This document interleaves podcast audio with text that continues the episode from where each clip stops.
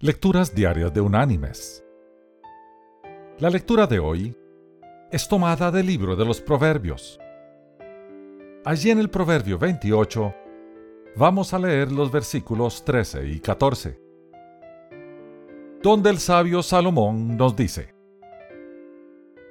El que oculta sus pecados no prosperará, pero el que los confiesa y se aparta de ellos alcanzará misericordia.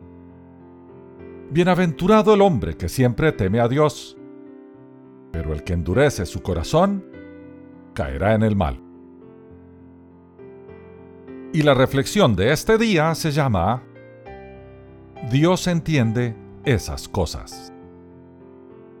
El hecho de que Ángela Vicario se atreviera a ponerse el velo y los azahares sin ser virgen, había de ser interpretado después como una profanación de los símbolos de la pureza. Mi madre, Luisa Santiago, fue la única que apreció como un acto de valor el que hubiera jugado sus cartas marcadas hasta las últimas consecuencias. En aquel tiempo, me explicó, Dios entendía esas cosas. Esta cita es de la extraordinaria novela del Premio Nobel Gabriel García Márquez, titulada Crónica de una muerte anunciada. En ella vemos que Ángela Vicario le da la impresión a la gente de que se ha conservado virgen hasta el día de su boda. Lo hace por varias razones. Porque cree que no va a ser descubierta. Porque no quiere que nadie piense mal de ella. Pero sobre todo, porque sabe que su novio jamás se casaría con ella si supiera la verdad. En la cultura de hoy se pasan por alto muchas cosas que no se toleraban en la de aquel entonces. Pero lo que sí tienen en común aquella época y la actual es que se aprobaba que el hombre se casara sin ser virgen, mientras que a la mujer se le condenaba por eso mismo.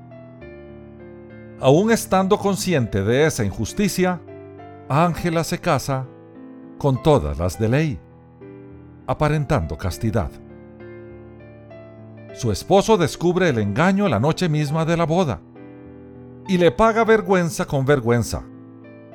La devuelve a su madre.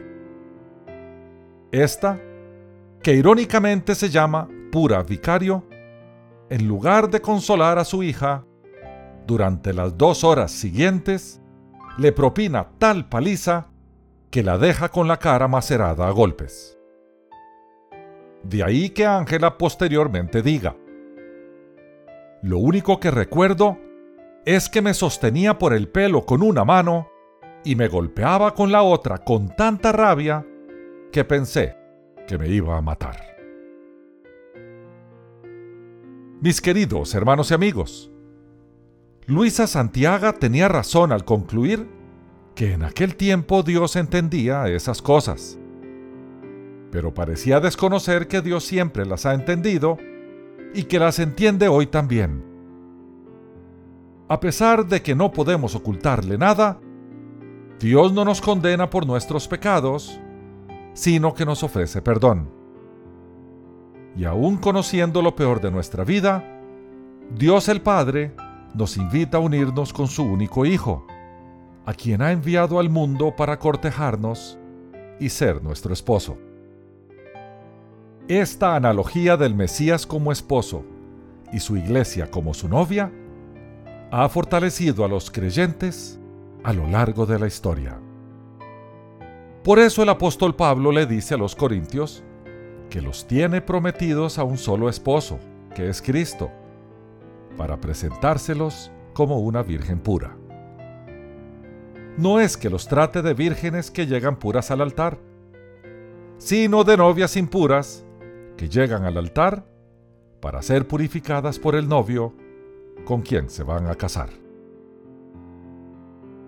Como dice la lectura de hoy, el que oculta sus pecados no prosperará, pero el que los confiesa y se aparta de ellos, alcanzará misericordia. Más vale que le confesemos a Dios nuestros pecados en vez de encubrírselos. Nadie entiende esas cosas como Él. Que Dios te bendiga.